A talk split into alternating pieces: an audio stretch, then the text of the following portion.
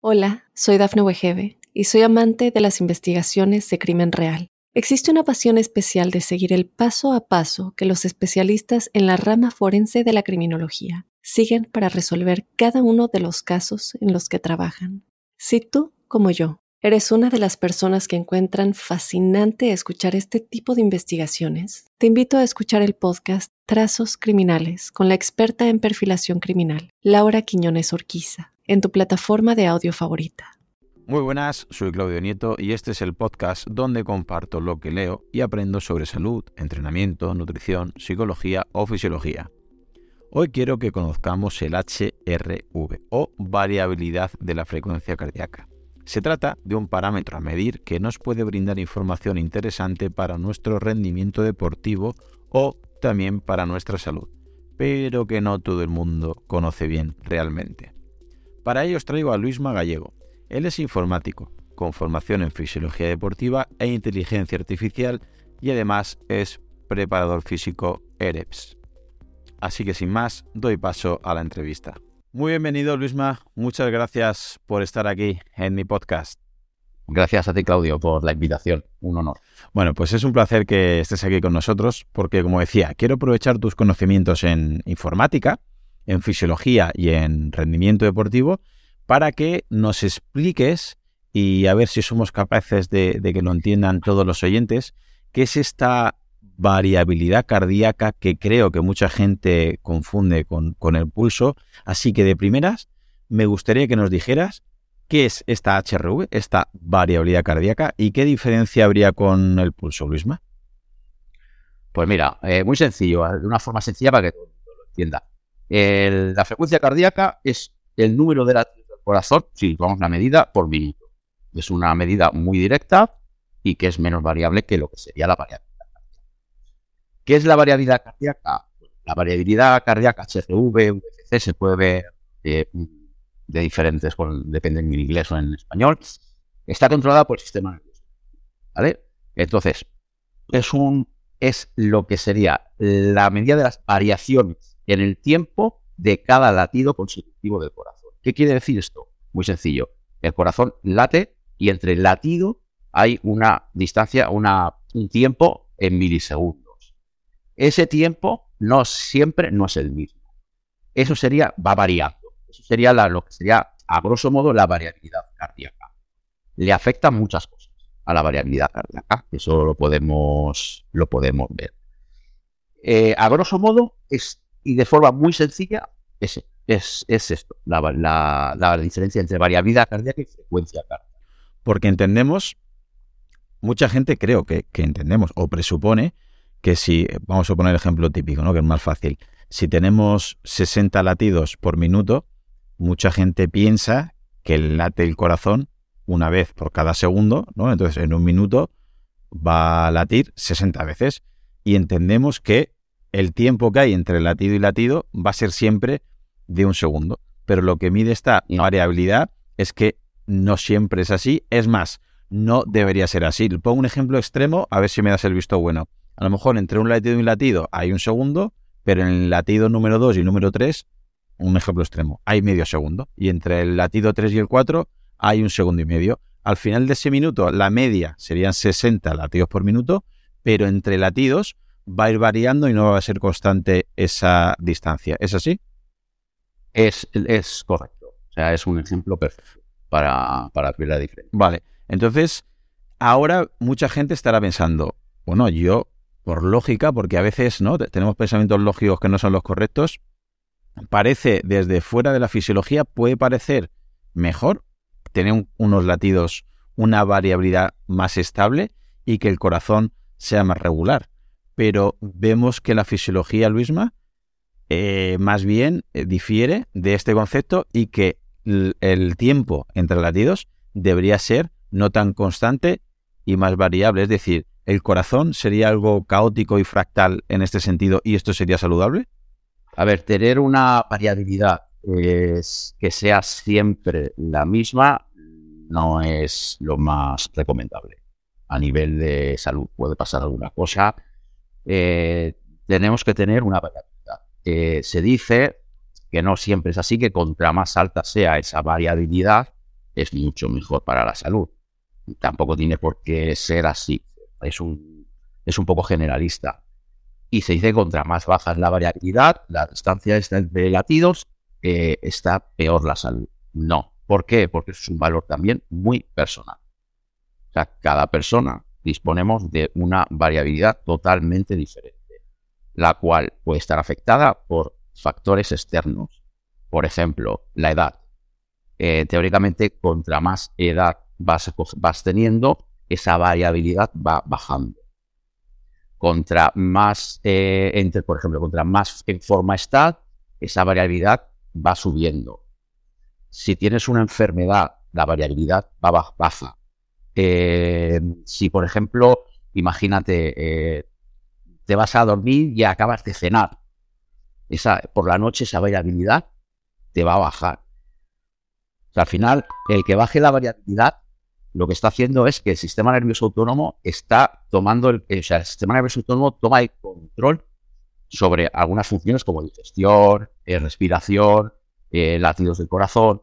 Entonces, el sistema nervioso autónomo lo que va a hacer es decir, bueno, este señor, eh, por ejemplo, ha llegado un entrenamiento muy, muy fuerte, y yo al día siguiente lo que hago es que este señor no se, no se recupera. Entonces, ¿qué voy a hacer? Pues muy fácil. Si no se recupera, lo que hago es te, bajo, por ejemplo. Puede ser, se puede dar dos casos, pero ese es uno de ellos. Te bajo la variabilidad cardíaca y te subo el pulso.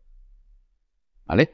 Otra opción que hay es de que tú hayas podido llegar a estés en proceso de recuperación, entonces tú cuando te levantas, te tomas el, tomas el HRV y esa variabilidad ha subido mucho respecto, estamos hablando respecto a promedio eh, móviles de 30, 7, 30 días que vamos mirando. No es el día es en cuestión, hay que ver promedios, hay que ver, hay que ir tirando un poquito para atrás para ver esas tendencias. Entonces, te sube mucho la variabilidad, te sube mucho lo que sería la variabilidad cardíaca y te baja el pulso. El pulso. O sea, ¿qué significa esto? Yo te bajo el pulso porque quiero que estés tranquilo, el para, el, la rama parasimpática ha tomado el control. Quiero que estés tranquilo, quiero que no te voy a dejar, que el pulso te suba porque quiero que estés en relax. Quiero que busques que tu cuerpo ahora mismo no está en homeostasis y quiero que la busques. Quiero que el cuerpo esté en homeostasis. Entonces, eh, estas son, unas, son opciones que, que va dando el HRV. No tiene por qué ser siempre así. Aquí se puede dar muchísimos casos y de causas. estrés, trabajo, dormir mal, ritmos circadianos, los ritmos circadianos afectan al, a la variabilidad, algo exagerado. Y luego, si quieres, te pongo un caso muy, interesante que, yo creo que va a gustar. Y luego el HRV, el estrés, le afecta muchísimo. de muchísimo. O sea, siempre tenemos, siempre que utilicemos el HRV, cualquier persona amateur, tenemos que tener en cuenta cuál es qué cosas nos, nos van a afectar a la HRV. No solo nos va a afectar que yo haya corrido eh, una maratón a 4 a 3 minutos del kilómetro. No. También le va a afectar si ese día he tenido un trabajo duro, si he dormido poco, si he comido mal. Incluso he leído en algún blog que habla sobre la contaminación del aire que, está, que afecta a la, variabilidad. O sea, imagínate todas las variables que hay que manejar para que realmente mm, poner en contexto ese dato. O sea, es un dato muy interesante, pero Sí, bueno, eh, has comentado cosas, la verdad que creo que bastante interesantes y me gustaría que nos paráramos poco a poco en todas ellas porque estoy seguro que hay muchos oyentes que ahora mismo, eh, de alguna manera o de otra, les ha llamado la atención esto que, estás comentando y vamos a ir poco a poco, con tu permiso. Eh, primero, gente que a lo mejor lo que está buscando es salud, no busca tanto rendimiento, porque a lo mejor mucha gente dice, bueno, esto hasta donde yo entiendo, esta HRV o variabilidad de la frecuencia cardíaca, he leído o escuchado, ¿no? Que es para deportistas de alto rendimiento, de élite, y yo lo que busco es salud y demás.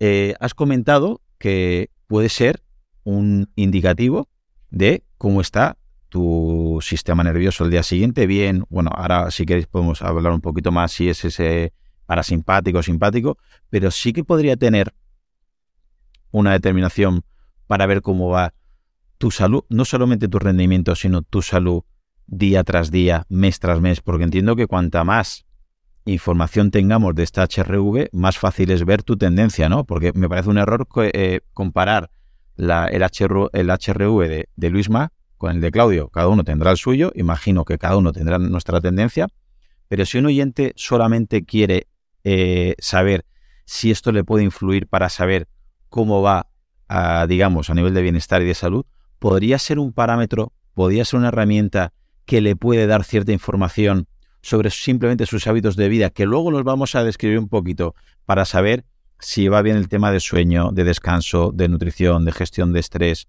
¿Es una herramienta que puede brindar este tipo de información, Luisma?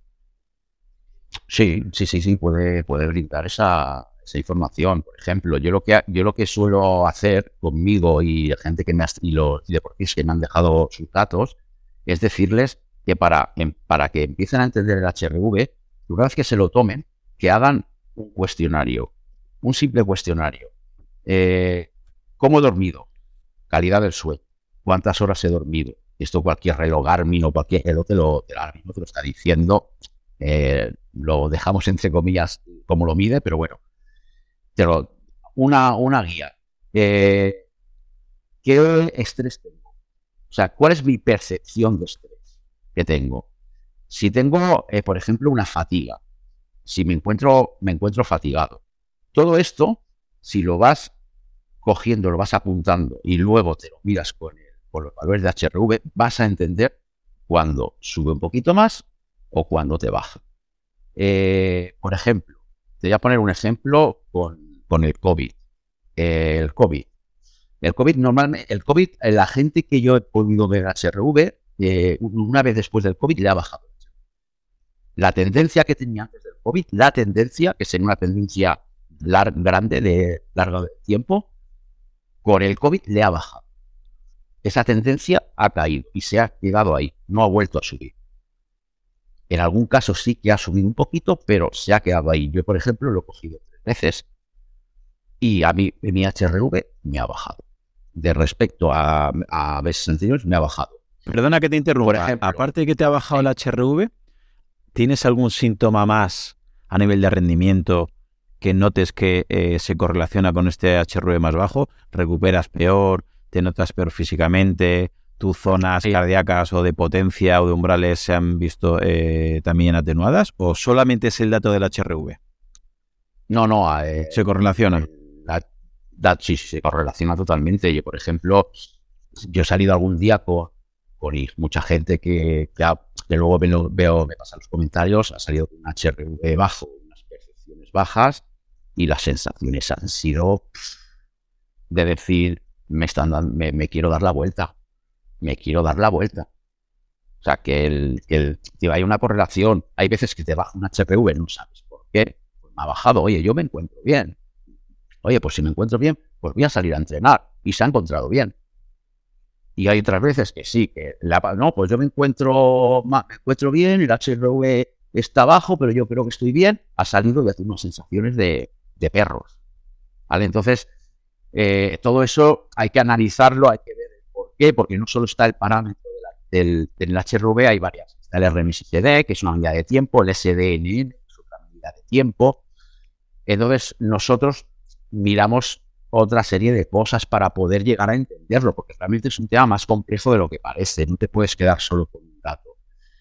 Lo más fácil para la persona amateur que quiere tomárselo eso, pues que haga caso a sobre todo sus sensaciones y que compare con el HRV. Las sensaciones, yo aconsejo también, porque tú te levantas por la mañana y puedes decir, qué, qué perrería, no tengo ganas de nada, pero luego desayunas, te activas un poquito y tal, y esas sensaciones te cambian. ¿Vale? Tener en cuenta esas dos sensaciones, esas dos, cuando te levantas y después de que pasa un ratito. Y a partir de ahí, mírate, mírate el HRV y si tú crees que puedes entrenar, que tú te encuentras con fuerza, sal a entrenar. Aunque el HRV te haya bajado un poquito, mira también el pulso, si te ha bajado, te ha subido. Si el pulso te ha, el HRV te ha bajado y el pulso te ha subido mucho, ahí sí que hay un indicativo. Ya son dos cosas que dice, bueno, cuidado, aquí van, podemos tener un problema. Y cuando salgas a entrenar, te lo vas a encontrar. Si realmente estás mal, te lo vas a encontrar y vas a decir, me voy a dar la vuelta o voy a pararme a tomar y me doy la vuelta. Completamente. Lo que comentas de la percepción subjetiva, eh, a mí es, para mí es la herramienta que sinceramente más me gusta, pero creo que normalmente la gente no está educada en ella y también puede ser, no sé si opinas lo mismo que yo, y puede ser un arma de doble filo, porque hay gente que ve los parámetros y se pone una percepción subjetiva muy, muy baja y dices, no, no estás tan mal, y al revés, gente que está literalmente machacada y te pone que siempre está de 0 a 10 un 10 y dices, mm, confundes ánimo con ganas de entrenar, con, con la percepción subjetiva y creo que es un arma, una herramienta muy buena, pero me parece que es eh, entrenable y que, ¿no? Y de serie como que no estamos acostumbrados a autoevaluarnos y esa percepción subjetiva puede ser un poquito complicada. Entonces, volviendo al, a la variabilidad, ¿podrías decirnos eh, mm, para un atleta, ¿vale? Alguien que ya esté entrenando, sea popular, es un atleta más, más serio, más, más semiprofesional, profesional, ¿cómo podría esta monitorización del HRV ayudarles a la hora de optimizar el entrenamiento y la recuperación. ¿Algún consejo que nos podría dar al respecto, Luisma? Pues mira, yo lo utilizo conmigo mucho para, por ejemplo, eh, optimización del entrenamiento. ¿Qué quiere decir esto? Determinar un poquito la intensidad y el volumen de ese entrenamiento. O sea, un HRV que veo que me sube en una tendencia de 7 días, 30 días, me va subiendo y tal, me estoy encontrando bien, mis percepciones son buenas, pues voy a entrenar. Si sube demasiado, puede significar, si me sale fuera de ese promedio, puede significar que aún esté en proceso de recuperación del día anterior. Me puede ir bien un rodaje, por ejemplo, de un coffee ride que llamamos, te vas a tomar un café con un amigo, charlas con él y te vuelves. Y eso te va a ir muy bien a nivel mental y a nivel de HRV tampoco te va a suponer nada porque vas a ir despacito. Prevención del sobreentrenamiento. Vale, aquí sí que cuando hay un sobreentrenamiento se puede identificar el signos de sobreentrenamiento, por ejemplo, con bajadas de, de HRV. O sea, va habiendo una disminución constante del HRV día a día.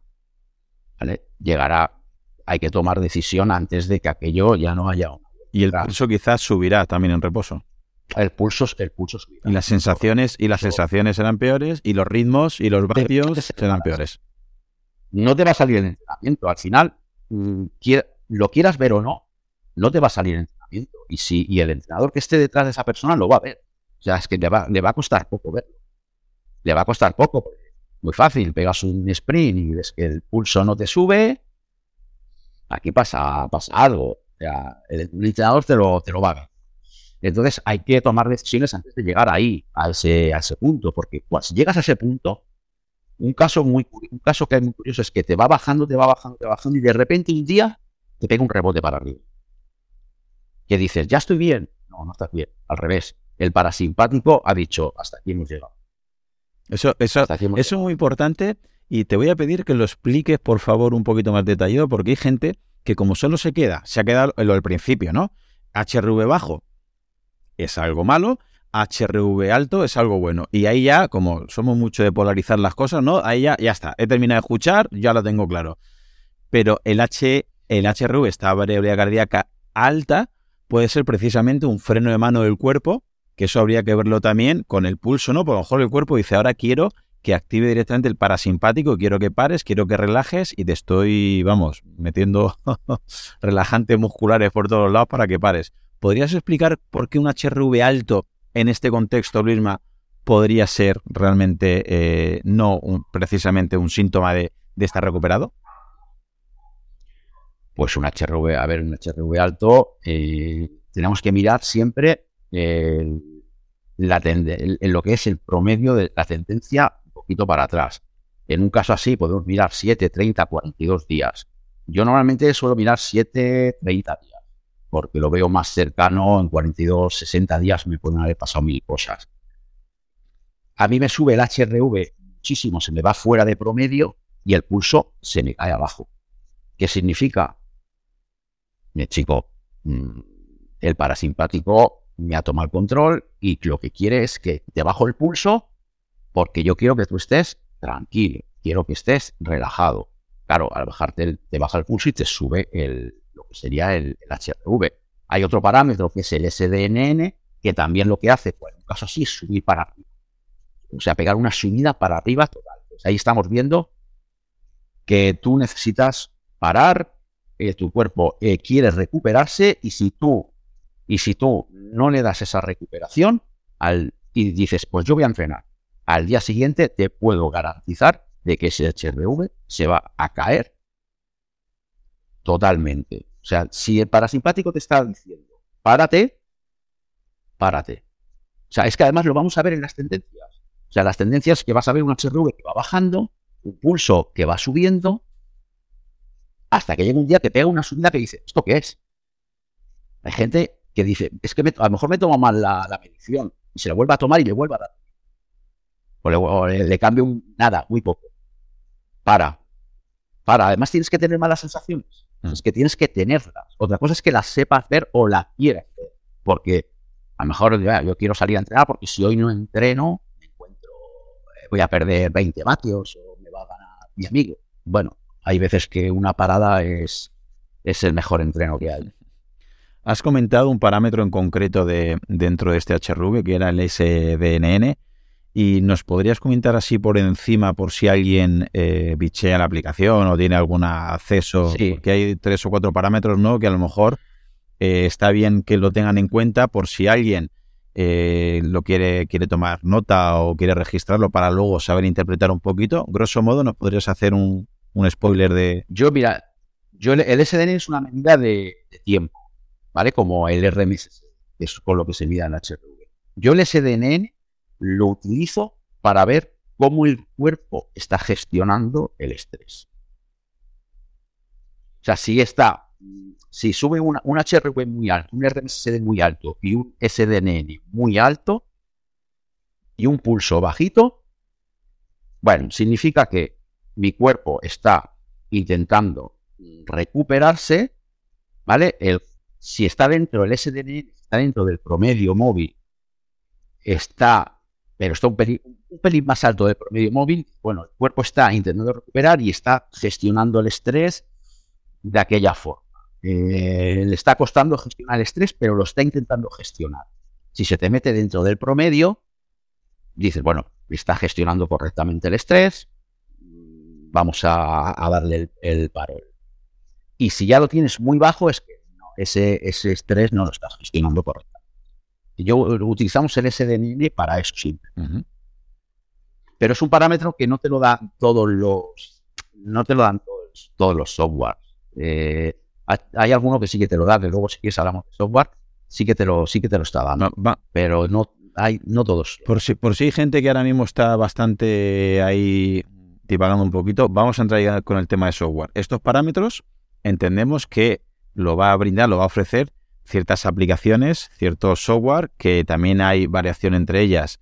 ¿Nos puedes recomendar eh, o nos puedes decir qué tipo de aplicaciones o qué tipo de programas miden esta variabilidad cardíaca? Porque a lo mejor ya hay alguien que dice, vale, venga, Luisma me ha convencido, creo que es importante para mi salud o para mi rendimiento saber cómo está mi HRV, Ahora luego veremos si hay que tomarla de día, de noche, durante el entrenamiento, pero vamos primero al, tema informático, al tema eh, qué aplicación, qué sistemas, qué programas, dónde lo podemos encontrar este HRV para medirlo.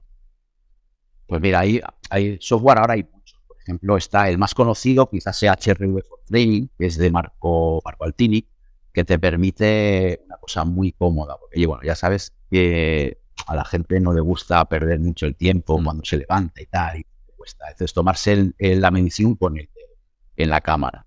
No todas las cámaras valen. HRV for Training te permite comprobar si tu cámara es válida. Este software es de pago, cuesta, creo que son 10 euros, a un único pago de 10 euros. Y bueno, pues tiene conexión con Training Peaks, con varios software que para luego el entrenador verlo o, él mismo si lo quiere comprobar y hacer sus gráficos y hacer sus cosas. Luego tienes eh, Elite HRV, es otro software que en un principio es gratuito, pero no permite mirar con el, con, o sea, tomar la medición con el dedo. Necesitas un pulsómetro, una cinta cardíaca. Luego tienes, por ejemplo, Ubios, también tiene un software que lo, que lo mide. Eh, hay, eh, well, no me acuerdo, este ha salido hace poco, no me acuerdo bien del nombre, cuál era. Bueno, en un principio, lo mejor, lo yo, a ver, lo mejor, lo más estándar que hay ahora es HRV. Es lo que prácticamente utiliza todo el mundo. Por la comodidad, sobre todo del dedo, de que lo puedes tomar con el dedo. Yo he hecho pruebas de medir con el dedo, con un móvil y con el pulsómetro, con la Polar H10, con, con, otro, con otro móvil, y la verdad es que hay una variación. Sea, realmente no es mucha.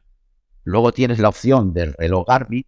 Hay, ah, los últimos relojes de Garmin no miden mal, pero aquí, por ejemplo, para que la medición sea correcta, te tienes que poner muy bien el reloj. Tiene que estar por encima del hueso de la muñeca, que tú veas y que no haya una pérdida de luz de, los sensores. Luego tienes los anillos, el anillo famoso anillo Oura, ¿vale? También es un, es un poco caro, porque esto, el anillo vale, no sé lo que vale, 300 y algo, y luego necesitas una suscripción. Luego tienes la pulsera WOP, que la pulsera te la dan gratis, pero necesitas una suscripción. Entonces, ¿qué utilizaría yo? Sinceramente, HRV. Es de pago, pero son 10 euros y si me lo quiero tomar, es lo más cómodo para todo. Que con el, dedo, con el dedo lo pones un minuto, dos minutos, lo que, lo que quieras tomártelo, siempre que te lo tomes, tómatelo siempre igual. O sea, si te lo tomas un minuto, tómatelo un minuto, si te lo tomas dos, tómatelo dos. No te tomes un día uno, un día dos, un día tres. No vale para nada. Y eso es lo más cómodo. Yo aconsejo HRV. ¿En, ¿En, qué momento recomiendas eh, que se haga esta medición de la variabilidad? Pues hay dos, hay dos tendencias. Por ejemplo, Marco Altini dice de que te levantes, vayas al lavabo, te lo tomes, y otra gente que dice que no, te despiertes y te lo tomes. Eh, ¿Qué pasa con, mucha gente que se levanta y si va al lavabo ya se lo ¿Vale? Entonces, si buscamos lo que sería la comodidad y la repetibilidad de todo esto, es, oye, cuando te despiertes y te lo puedes tomar, tómatelo y siempre tómatelo siempre. Si te lo tomas un día en el lavabo, otro día me lo tomo en la cama, otro día aquí, no vale para nada. Tampoco. Siempre hay que repetir el, proceso, hay que repetirlo siempre igual, para que tenga un poquito de consistencia en los datos y siempre sean las mismas condiciones. ver, no es lo mismo hacer un, un TSFTP en, un porcentaje de un 12% que en un 3%. Pues, o sea, que lo puedas repetir siempre igual. Y con esos, con esos datos necesitamos unos datos durante tres, de, ya con dos ya empieza a decir algo, pero yo prefiero tener tres a cuatro semanas para poder empezar a ver cositas. Y, si al levantar, imagínate, pues que lo, un oyente se pone manos a la obra, se baja la aplicación y empieza a tomarse este HRV.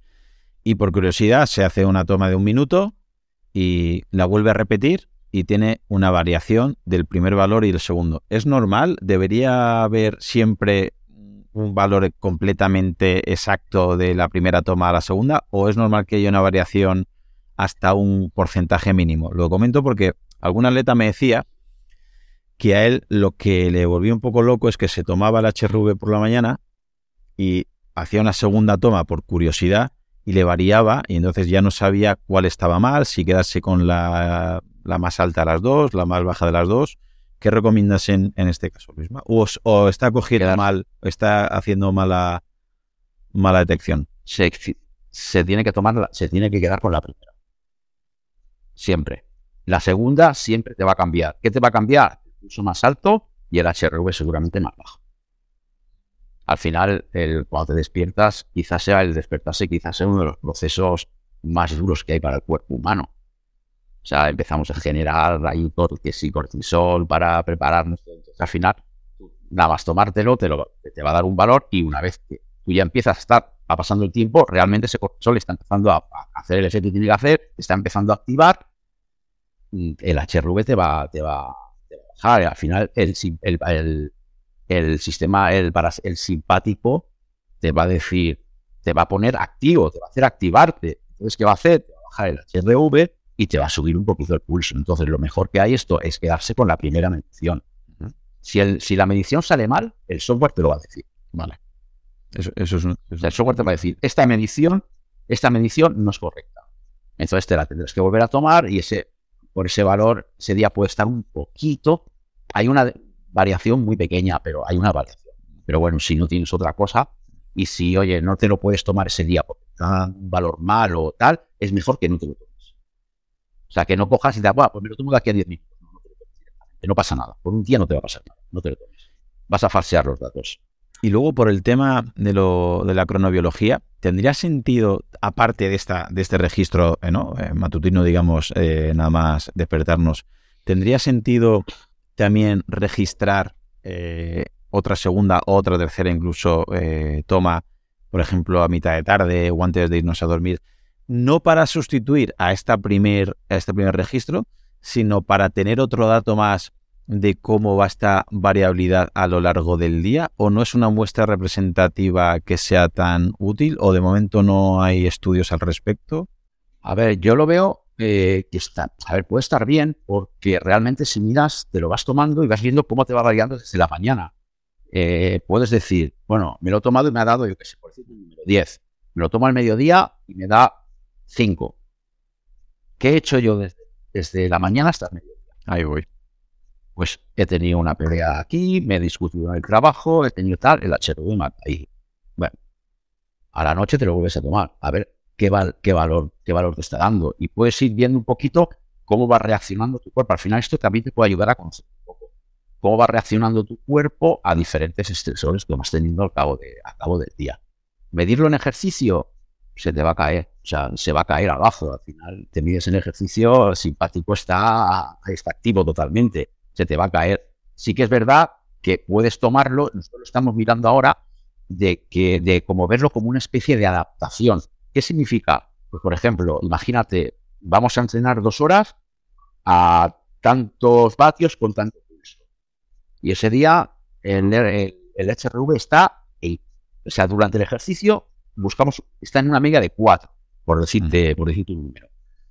Cuando va pasando el tiempo, eso va subiendo un poquito. Hay una mejor adaptación. Hay un parasimpático que, es, o sea, el simpático no está tan activo, eh, tienes una mejor adaptación a, ese, a ese entrenamiento y te sube un poquito. Pero el esfuerzo se te va a caer siempre. Una opción también que hay que hace, mucha gente es tomarlo después de entrenar cuando pasa 15, 20 minutos. Te quedas con los últimos valores del entrenamiento, de los 10 últimos minutos, una media, y luego te lo vuelves a tomar a los 15, 20 minutos te lo vuelves a tomar y miras a ver cuánto te ha recuperado el, el, Y hay, un, hay una tabla que creo que es de, José Naranjo que hizo el cálculo y tal y te dice cómo ha sido la recuperación. Como él, como él dice, cree que ha sido la recuperación por los estudios que tiene, que tiene realizados. Pero ya te digo, el esfuerzo, bueno, te lo puedes tomar. Hay otras, hay otras métricas que estamos probando que, bueno, quizá te dicen un poquito más sobre adaptaciones y cómo está yendo, qué carga te está suponiendo ese trabajo, como puede, como puede ser, por ejemplo, la frecuencia respiratoria. O puede ser, por ejemplo, que para esto sí que es interesante, es DCA, DCA alfa 1. Para esto, y juntar las dos es la bomba ya. Hacer un ratio de las dos es la, es la Sí, últimamente estoy viendo lo que publicas y te digo ya que te tiré los trastos para que vengas en el futuro y nos expliques también otras métricas de inteligencia artificial aplicada al, y tecnología, ¿no? Informática aplicada al, rendimiento y a la salud, porque creo que hay cosas muy interesantes, pero es que me, hace especial ilusión que hablemos y, y expliquemos esta variabilidad, porque hay gente que todo esto creo que hace, lo confunde y el, otro día vi una discusión precisamente que hablaba que el HRV durante o al acabar el entrenamiento, y yo pienso que es una métrica más a tener en cuenta, pero que no hay que confundir. Es decir, no puedes comparar el HRV recién levantado con el HRV durante el entrenamiento, porque estás comparando peras con manzanas. Pero sí que puede tener sentido, como decías, si vas a hacer un entrenamiento, me alimento, de una hora a 200 vatios eh, con un tipo de nutrición o con otro tipo de nutrición, sí que puedes ver con ese HRV qué tipo de entrenamiento te está estresando, te está generando más desgaste, menos desgaste, pero tienes que comparar siempre un entreno de una hora de 200 vatios. No puedes comparar un entreno de una hora de 200 vatios con un entreno de, series, de farlek, de interval o tres horas, igual que la recuperación. Si mides 15 minutos post-entrenamiento, que sean 15 minutos post-entrenamiento y no media hora, una hora. En un día bebo, agua, en otro me tomo unas proteínas con hidratos, en otro no tomo nada, porque es lógico que ese HRV en cada uno de esos contextos sea diferente y no podemos comparar. ¿E-, ¿Es así? Sí, correcto, claro. Tienes que hacerlo siempre con lo mismo. No es lo mismo entrenar una hora a, por, yo qué sé, en zona 2, entre 100, yo qué sé, 200, 220 vatios, que entrenar una hora entre 240 y 250. O sea, no tiene sentido hacer ninguna comparación entre esos dos entrenos, pero sí que tendría sentido comparar los mismos entrenos con el paso del tiempo. Y esto es lo que estamos haciendo ahora y lo que estamos publicando ahora, que poco a poco irá saliendo más cositas. Pero en principio, mira el HRV en esto. Sí, sí. Vamos a mirar la recuperación, quizá. Podemos mirar la recuperación en el HRV después de 15 minutos de acabar el entrenamiento. Ahí sí que igual sí que tendría algo más, más sentido, siempre y cuando también sea el mismo. Pues no vas a recuperar igual después de un trabajo de, de V2 más que después de un trabajo de endurance. Sí, hay, hay tantos factores que habría que tener en cuenta para que pueda ser replicable, que, es complicado, pero a veces la, la, gente lo que hace es que generaliza, polariza y dice, bueno, el HRV no sirve porque son cosas tan, tan puntuales, tan concretas que no me sirve. Lo que pasa que, como decíamos, ¿no? Sirve con unas condiciones que puedas comparar. Entonces, si es a primera hora y es por la mañana, es mucho más fácil, pero como ahora veremos, también pueden influir otras cosas. Si no, ocurres al final en, errores. Y, hablando de errores, para ti, eh, al, bueno, te considero un experto en, este mundo de la informática aplicada al deporte, a la, fisiología del rendimiento. ¿Cuáles son los, los errores más comunes que comete la gente deportista o no deportista o mitos con esta HRV, Luisma? Primero es eh, el primer, lo más importante de todo es quedarse con ese valor si esto me da bajo, no entreno. Alto, mm, entreno. No. Estamos en un gran error. El mito tipi eh, es el mito del HRV más alto, es el mejor. Sí y no. O oh, es que tengo el HRV bajo, estoy mal. No, no tiene por qué. No tiene por qué. Has podido tener un día malo de estrés y te ha bajado el HRV. Eh, HRV cambiar de la mañana a la noche. No, es que no hay una píldora mágica para aumentar el HRV ni para bajarlo el HRV. O sea, bueno, para, quizá para subirlo y llevar una vida más saludable sí que es sería una buena una buena opción para subir el, HRV. Y luego, bueno, tener en cuenta que eh, todos, los, todos los dispositivos de seguimiento de HRV son iguales, también es un error, cada dispositivo es diferente, tiene una confiabilidad, no es lo mismo tomarse el HRV con con una cinta de estas que venden chinas, que tomárselo con un Polar H10, por ejemplo. Eh, no, el HRV no te va a decir eh, cuál es tu estado de salud. O sea, mucha gente se piensa eso. El problema que hay es que se piensa en eso. El HRV me dice todo. Me dice cómo estoy. Estoy bueno. HRV alto. Estoy bueno. HRV bajo. Estoy malo. No. ¿Y tú cómo te encuentras? ¿Qué piensas tú? ¿Cómo estás tú? ¿Tienes ganas de entrenar? ¿Tienes ganas? ¿Te encuentras apático? ¿Te encuentras cansado? Sí, no.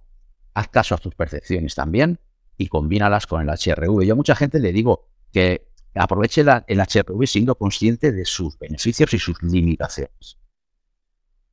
O sea, se lo digo a todo el mundo que, lo utiliza. Eh, los mitos con el HRV son realmente peligrosos y no puedes basarte en una medición en una medición para decidir sobre un entrenamiento, sobre algo en tu vida. No puedes, no puedes, tienes que meditar muchas cosas. Yo creo que pasa a veces también como con los parches de glucosa, que mal utilizado con información mala, pues puedes tomar malas determinaciones y al final se le echa la culpa a, ese sistema de medición, pero que bien utilizado te puede dar una información que se la interpretan, eh, si la interpretas bien puede ser buena. Yo, por ejemplo, con atletas, eh, te decía antes que, sé que lo utilizan, simplemente era, es una manera de educar y que ellos saben que cuando cenan tarde y cenan mal o se quedan hasta tarde viendo la tele, al día siguiente ese HRV baja y cuando cenan bien, cenan más temprano, se hidratan bien o, simplemente durante el entreno al acabar se hidratan bien, recuperan bien, al día siguiente ese HRV es, es mejor, con lo cual es una manera, ¿no? De, de, mejorar tu día a día y no simplemente decir, vale, mi HRV hoy está bajo. En vez de decir no entreno o entreno más flojo, puedes decir, a ver, ¿por qué estará más bajo? Vale, es que el me usted tarde. Vale, pues puede ser. Aún así puedo entrenar bien porque estoy bien físicamente. Por supuesto. Pero es un chivato con antelación, ¿no? Que te está diciendo, como siempre, hagas esto, al final tendrás menos adaptaciones, o será, tu sistema inmune bajará y demás. Que ese mismo día puedas entrenar súper fuerte, pero sabes que hay algo que deberías mejorar porque tu sistema te está avisando. ¿Así sería una buena forma de utilizar el HRV, Luisma? Sí, por ejemplo, sí, sí, sí, por supuesto, el sueño. El sueño es súper importante para HRV, la nutrición, una dieta equilibrada, eh, alimentos ricos en nutrientes. Eh, eso te hace eh, que el HRV esté mucho mejor. Un ejercicio regular, sobre todo el alcohol y el tabaco. O sea, el alcohol tira el HRV para abajo, pero algo que no te lo llegas ni imaginar. El tabaco, gente fumadora, suele tener el HRV mucho más bajo.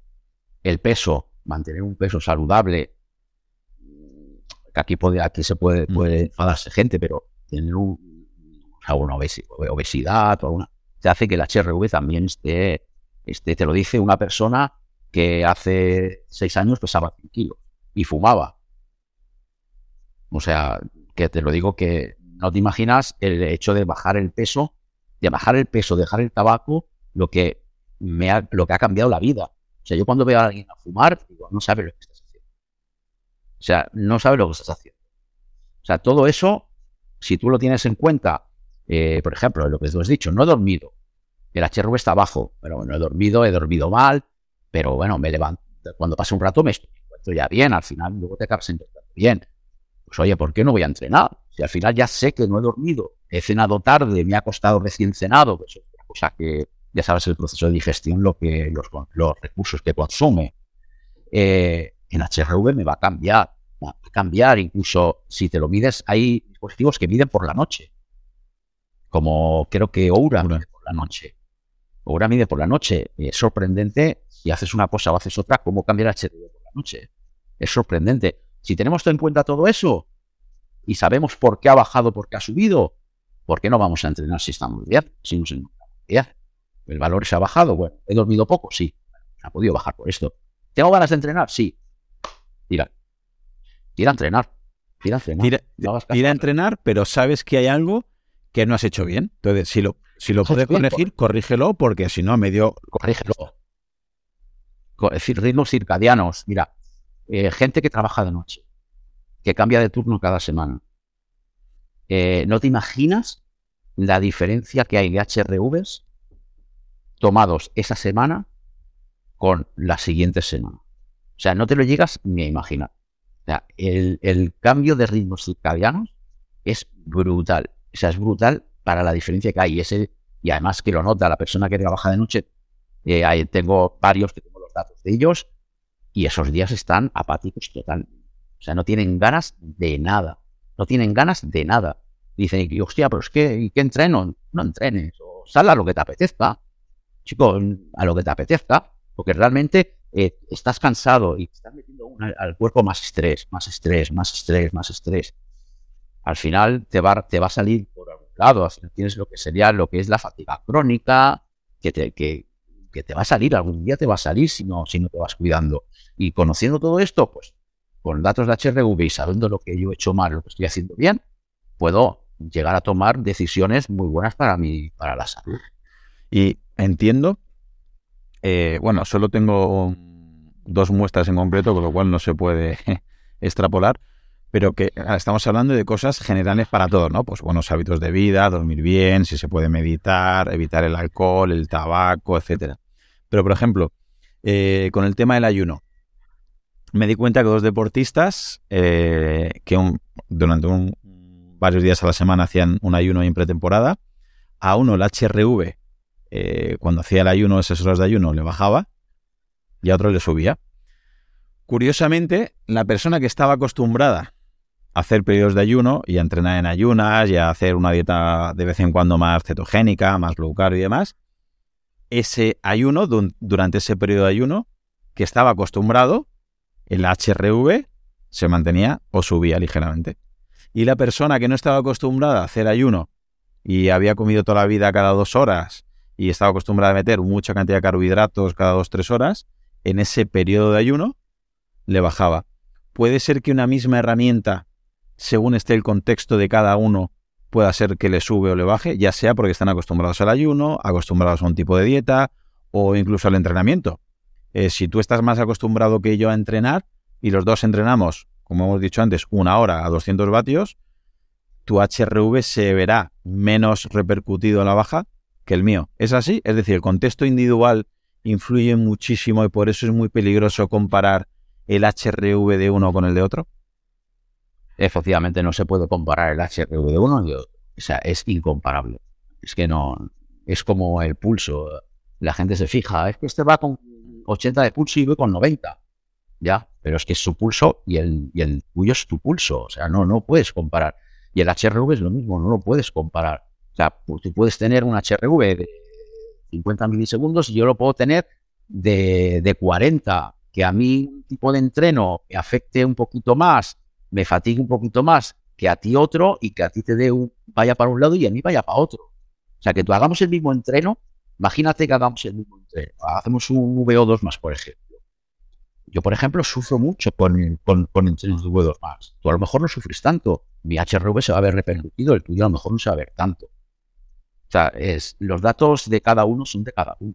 no, no, no, se pueden comparar los HRV. Decir, oye, mira, pues a mí he hecho este entreno y me ha bajado solo 5 mm. puntos. Ah, pues a mí me ha bajado 4. Ah, pues yo estoy mejor que tú. No, no. No, no, al final también cada uno se acostumbra más a. tú al final, a lo que hacen ayuno intermitente, tendríamos que ver cuándo realmente empezó con ese ayuno intermitente, cómo estaba. Y ver ese eh, y ver cómo ha ido cambiando ese, ese en, el tiempo, ¿vale? Porque al final, cuando vas mirando promedio, los promedios móviles van cambiando con el tiempo. Cuando hay variaciones, van cambiando con el tiempo. Y ver cuando llega un momento que bueno, que sea, a lo mejor le ha, ido bajando un poquito, pero luego ya se ha estabilizado, se ha, vamos a llamarle entre se ha acostumbrado a eso, le va bien y ese HRV se está quedando ahí. Pero lo suyo sería, por ejemplo, en ese caso, mirar cuando empezó a hacer por primera vez el ayuno intermitente, cómo estaba el HRV y si realmente ese ayuno intermitente ha repercutido en una bajada o subida del HRV con el paso del tiempo. O sea, por eso es importante mirar los promedios eh, con el tiempo, no solo quedarte con el valor del día y tal pero no se pueden comparar, es incomparable. O sea, totalmente. personalmente tienes algún caso uh, curioso, interesante así de alguna persona que le hayas monitorizado la variabilidad y haya tenido algún impacto así significativo en la salud o en, su rendimiento? Sí, pues mira, tengo, tengo muchos casos de eso. Mira, por ejemplo, eh, yo soy uno de ellos. Voy a explicar unos pocos. Eh, yo, por ejemplo, con el COVID, eh, antes del COVID tenía una variabilidad más, mucho más alta. Y, incluso, y un pulso más bajo. Después del COVID, mi variabilidad ha bajado, se ha estancado ahí, y mi pulso ha subido y se ha estancado ahí. Y de ahí no se mueve. O sea, se mueve, se mueve esas variaciones. Pero, ah, por ejemplo, estoy en 54, 55, cuando antes estaba en 49, antes de Y esto lo he ido monitorizando, claro, lo sé porque lo he ido viendo. Eh, tengo, hay otro caso de un chico que tenía unas variaciones en el HRV brutales, que realmente nos lo mirábamos y no sabíamos. El tío hacía su entrenamiento con su entrenador y las variaciones que tenía, qué variaciones más raras. Claro, el entrenador, eh, oye, ¿tenéis la cosita de HRV? Sí, sí, tengo, pero es que no sé por dónde cogerlo. Y entonces dijo, oye, ¿por qué no le dices que vaya médico? A ver si, yo qué sé, porque es que no sabíamos por dónde cogerlo. Y efectivamente, es que tenía, aparte de una bradicardia, que bueno, algo dentro de lo que cabía era normal, tenía una serie más de, patologías que no le afectaban a la hora de entrenar, una vez que le hicieron todas las pruebas, pues lo primero le hicieron fue un electrocardiograma, y luego ya fueron, le detectaron el electrocardiograma, le detectaron una serie de, de, patologías que habían visto, y luego le hicieron ecocardiograma, análisis de sangre, y bueno, le dijo al médico, al médico le dijo que no tenía, que podía seguir entrenando al ritmo que estaba entrenando sin ningún tipo de problema. Nosotros no lo detectamos con HRV, simplemente que vimos una cosa que era muy rara. O un día estaba alto, otro día estaba bajo, otro día alto, otro día bajo, otro día te subía un montón, otro día te bajaba otro montón y dices, ¿qué hago? ¿Qué, qué, puedo sacar yo de aquí? Porque mirábamos todos los parámetros, eh, mirábamos eh, los, los entrenamientos que hacía, digo, es que no tiene sentido, no cumple ningún, ninguna lógica escrita en, en los papers y tal, es que no, no sale, no, entendemos el por qué. Y bueno, pues al final, pues es una cosa de suya. Bueno, es así. O sea, no, no, no puede entrenar. O sea, no se le puede, no puede entrenar solo viéndose por el HRV, por ejemplo, esa persona. Porque entonces un día entrena y otro día no. Puede entrenar tres días seguidos y ocho no entrena.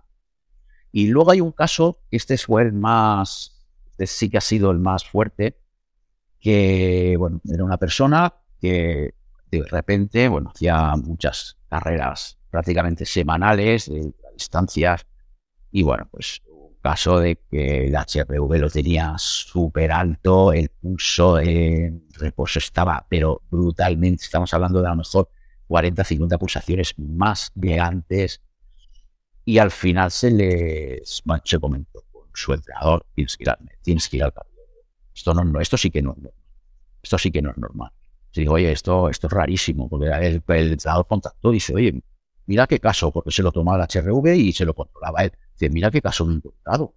Digo, tío, digo, digo, digo que vaya, que vaya al médico. Es que que vaya al médico, al final, eh, estas cosas, cuando ves una cosa rara, es el, el, médico, el especialista, que tiene que decirte qué tienes que hacer y qué no. Y efectivamente fue al médico y le dijo, chico, tienes que parar ya. Estás en peligro. Tienes que parar. Claro. O sea, imagínate. Es, es que entiendo.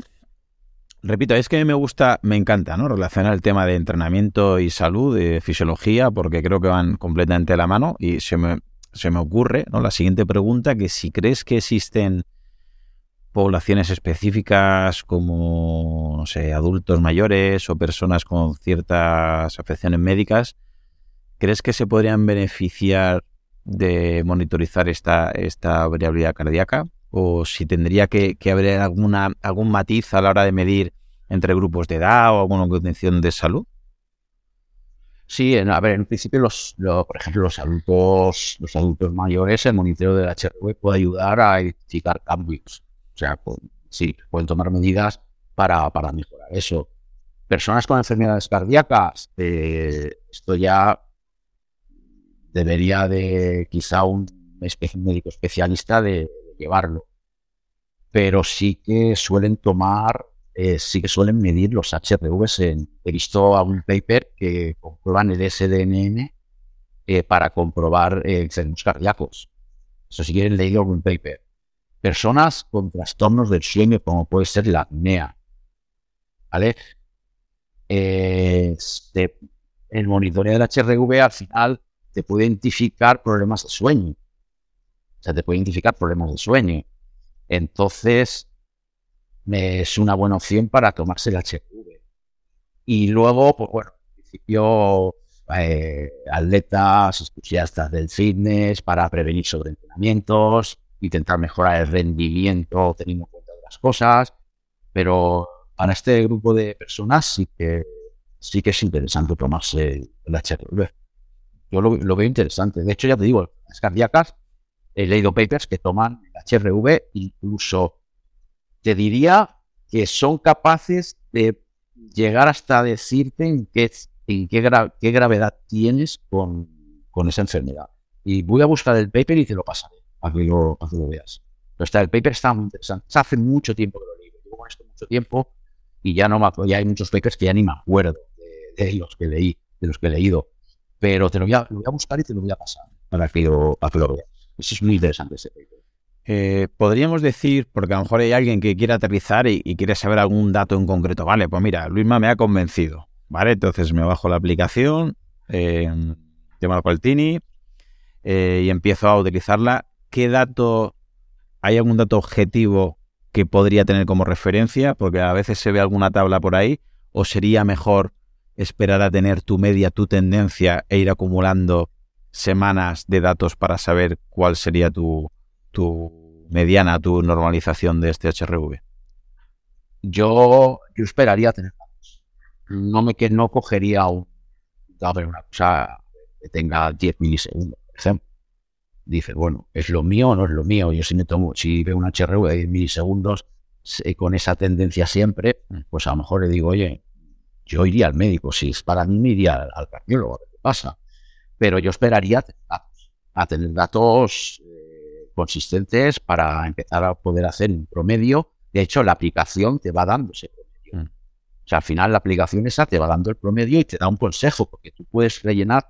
Además, esa, esa, la aplicación está muy bien porque muchas veces tú, hasta que no rellenas tus percepciones, no te da el dato. Porque hay mucha gente que ve el dato y luego rellena las percepciones. Y ese dato es el que marca las percepciones. Entonces ya lo, lo, efectivamente, ya lo cambiaron. Y, y, así, tener, tener lo que serían unos datos tuyos eh, que tú los vas viendo en HRV for Training, vas, viendo cómo va cambiando ese dato, si estás dentro del promedio, si estás fuera, eh, si estás un poquito tocando el margen inferior, el margen superior, y luego te da un consejo te, va a dar un consejo de lo que tienes que hacer. Y el Marco Altini, por ejemplo, su aplicación tiene en cuenta las percepciones subjetivas que tienes. Esas las tiene en cuenta para darte el consejo. O sea, puedes tener HRV dentro de parámetros y tú decir que estás reventado, que estás cansado, que estoy que no puedo con mi cuerpo y lo pones en la aplicación y la aplicación te va a decir eh, hoy no hay entreno. O sea, te va a decir limita tu intensidad o hoy toma día de descanso. Luego, a partir de aquí, lo que tú quieras hacer ya es otro tema aparte. Pero importante coger datos y, crear esos promedios móviles, crear esos promedios que te... HRV for Training creo que va con 60 días, pero creo que se puede cambiar. No estoy seguro porque yo los tengo, yo no me acuerdo. Yo utilizo otro software que, que hemos, hemos, hecho, pero no me acuerdo exactamente, creo que está a 60 días. Pero bueno, que tú puedes ir mirando en los promedios en, la aplicación. Y el consejo que te está dando lo puedes ver. Además, cuando te da un, consejo, cuando te dice que pares, te lo pone en color rojo. Cuando te da un aviso de que limites la intensidad, te lo pone en color amarillo. Entonces tú luego puedes ver un poquito y si lo tienes sincronizado con Training Peaks, puedes ver si has entrenado, si has entrenado fuerza, si has entrenado, si has corrido, si has hecho bici, si has nadado. O sea, todo esto te lo, te lo, te lo coge de Training Peaks y se te lo pone en su aplicación. Entonces puedes ver un poquito, oye, pues voy a entrenarlo con un IF de 80 pues, oye, pues mira, el HRV al día siguiente me ha bajado. Y todo eso lo puedes ver con el consejo que te da. Y eh, lo importante es cogerse los datos cada uno.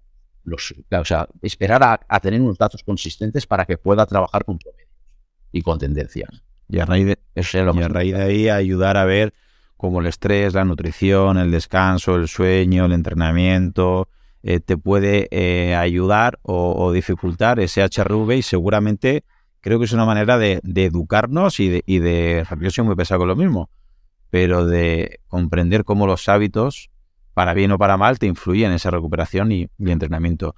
Muy bien, Luisma, pues para terminar, me gustaría, con la ley de Pareto, que soy tan, pesado siempre, eh, que nos digas qué dos o tres cosas deberían quedarse los siguientes para saber eh, cómo usar o para saber qué es esta HRV y también para que sepan lo que no es o que sepan cómo no usar esta HRV, porque veo que hay mucho ruido, repito. Me gusta mucho hablar con entrenadores, hablar con deportistas, y es algo que la gente, me parece, corrígeme, que lo veo muy polarizado. O lo aman y entrenan por HRV, que digo, no tiene sentido porque tú ya estabas como un toro, te notabas bien, no estás entrenando porque la, te ha salido más bajo que la media. Y al revés, que quizás no saben interpretarlo y la critican porque directamente que no sirve para nada, porque falla mucho, porque hoy me ha salido el HRV bajo y he entrenado y, ha salido marca personal o al revés.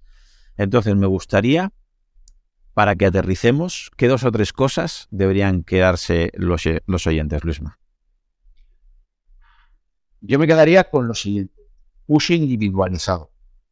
Crear nuestras tendencias, eh, crear nuestro cuestionario de percepciones subjetivas. Yo por ejemplo, hago eh, las percepciones cuando me levanto y luego con mi Garmin, con una aplicación, grabo justo cuando antes de montarme en la bici, grabo cómo me encuentro. Y tengo esos dos datos. Eh, sobre todo no quedarse con el dato del HRV solo, o sea, lo que te he comentado, por favor, si te tengas con el dato del HRV, tienes todas las O sea, tienes, no vale, no va, no te va, no va a valer. O sea, no te va a valer para nada. Tómalo, pero ten en cuenta más cosas, percepciones, importantísimo. Todos sabemos si nos encontramos mal o nos encontramos bien. La cosa es que nos queramos autoengañar. Pero al final, si nos autoengañamos, somos tontos, realmente. Porque no merece la pena jugarse la salud, estar tres días malos por un día, estar eh, querer salir cuando nos encontramos mal. Luego otra sería que no es una medida completa de, o sea, no es una medida de, completa de, la salud. no te lo puedes tomar como decir el HRV está alto, estoy bien, el HRV está bajo, estoy mal. O sea, no lo tomes como una medida de salud. Otra cosa sería, eh, por ejemplo, el día de competición. Si sabemos que los nervios y el estrés nos afecta al HRV, y si a ti el HRV te afecta cuando ves el dato y dices, hoy qué bajo que está, hoy qué malo que estoy, no te lo tomes. Directamente, no te lo tomes. Que ese dato, que ese dato no arruine una competición, una cicloturista, una maratón popular que has estado preparando con esfuerzo durante seis meses. O sea, no merece la pena. Directamente no te lo tomes. O sea, la cosa es que te levantes y tengas fiebre. Digas, me encuentro mal, ¿vale? Pero si el HRV te va a dar bajo y sabemos que esa noche no vas a dormir bien, probablemente cenes mal, porque estás nervioso, o no cenes, cenes poco, o cenes muy tarde, te acuestes, duermas muy poco, te levantes nervioso, ese HRV va a dar mal. ¿Le voy a hacer caso ese día? Yo personalmente, a no ser que tenga fiebre o me encuentre mal, yo no le, doy caso.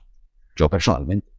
hay gente que, hay gente que le que eso le hace acabar mal una competición.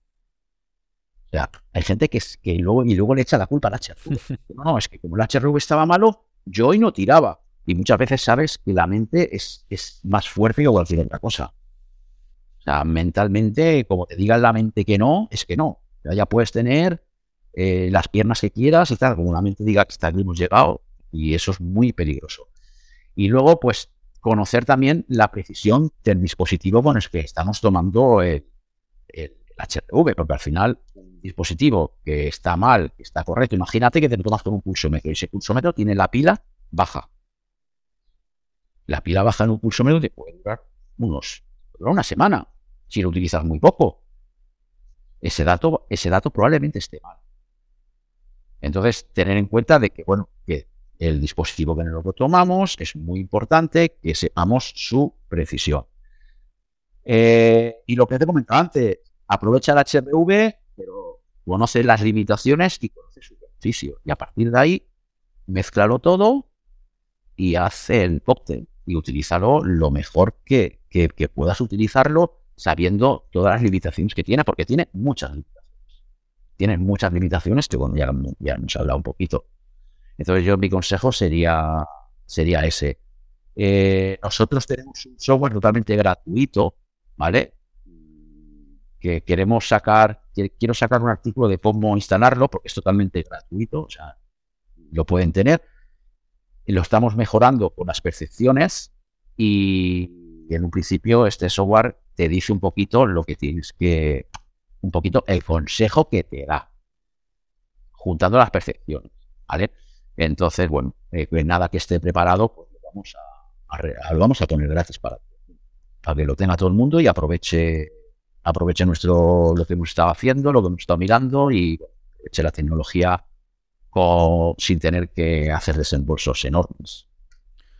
Entonces, pues es una cosa que lo vamos a dar. Pues muy bien, Luisma, me parece una pasada. La verdad es que el trabajo que eh, lo que veo que publicas y que haces, me parece un trabajazo lo que hay detrás de todo ello creo que eres un perfil muy interesante a, seguir porque combinas un conocimiento creo que es muy, muy, muy importante para este mundo de informática, fisiología y, rendimiento, que para la gente que nos gusta esto, eh, este tema es, brutal. Creo que lo haces o se ve desde fuera completamente altruista, así que por eso me gustaba traerte al podcast para que te conozca la gente me gustaría que fuera la primera de varias entrevistas porque también quiero hablar contigo de, de Alpha 1 y de este software que estáis planificando, pero bueno, me parecía importante eh, hacer esta primera entrevista solamente hablando del HRV porque si no mucha gente luego hace referencia ¿no? a esta variabilidad cardíaca y si no queda claro la base, Luego a lo mejor luego es un poquito más, complicado todo eh, aplicar cosas nuevas. Así que para la gente que no te conozca, ¿dónde te puede encontrar, Luisma? Pues mira, yo estoy por redes sociales, eh, Facebook, siempre mi nombre. Yo siempre pongo mi nombre para detrás de ningún nick ni nada raro, siempre mi nombre. Twitter, Instagram, en Facebook. Es, cada día tengo menos tiempo para publicar, porque bueno, ya te comenté, estoy, estoy continuando estudiando, estoy formándome aún más en inteligencias artificiales, rendimiento deportivo, en todo eso cada día tengo menos tiempo, pero sí que es verdad que cuando voy haciendo cositas, pues las voy, las voy publicando, las voy publicando. Entonces, redes sociales, Luisma, Gallego, y ahí me encontrarán por todos los, por todos los sitios. Estoy siempre con el mismo nombre. No me, no me oculto. No me oculto. Y el tema que has comentado, sí me gustaría comentarte, el tema que, que has comentado a nivel altruista, efectivamente. Esto es a nivel, más que nada por, por el amor al arte. O sea, porque me gusta, nos gusta. Simplemente. Nos gusta que algún día podamos vivir, a no vivir, pero bueno, eh, trabajar y hacer alguna cosita. No tiene que no. De momento, eh, todo es altruista y suelo contestar a todo el mundo que me pregunta eh, puedo tardar más, puedo tardar menos, pero contesto a todo el mundo. Entonces, mis redes sociales están ahí. Si me quieren preguntar, yo encantado de responderles. Pues no te imaginas lo que te agradezco tu disposición, tu disponibilidad y la charla de hoy. Te mando un fortísimo abrazo, Luisma, y muchas gracias por estar aquí en el podcast. Gracias, gracias a ti, Claudio, un honor y continuar con el podcast porque es una auténtica maravilla los podcasts que haces. Me los trago todos. Pues que lo, que lo escuche gente como tú, ya solo por eso merece la pena hacerlos. Muchas gracias, Luisma. Muchísimo merece. Gracias a ti, Un abrazo. Un abrazo. Solamente agregar que si te ha gustado, la manera de agradecérmelo es que lo compartas con algún amigo, algún familiar, tu grupeta de entrenamiento o algún compañero. Si ves interesante el contenido y quieres escuchar los próximos episodios, suscríbete en tu reproductor de podcast habitual. También recordarte que me puedes encontrar en Instagram, Facebook y sobre todo YouTube, Twitter o en mi blog Profe Claudio Nieto, donde intento compartir información que creo interesante aclarar y divulgar. Y un último favor, deja una reseña en la plataforma que utilices. Me ayudarás a darme a conocer y que pueda llegar el mensaje a mucha más gente. Así que con esto me despido, muchísimas gracias por escucharme y te espero en unos días por aquí con un nuevo episodio. Hasta pronto.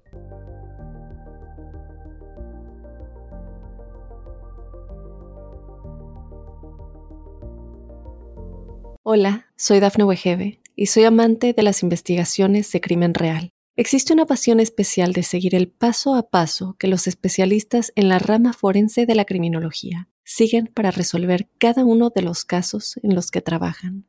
Si tú, como yo, eres una de las personas que encuentran fascinante escuchar este tipo de investigaciones, te invito a escuchar el podcast Trazos Criminales con la experta en perfilación criminal, Laura Quiñones Orquiza en tu plataforma de audio favorita.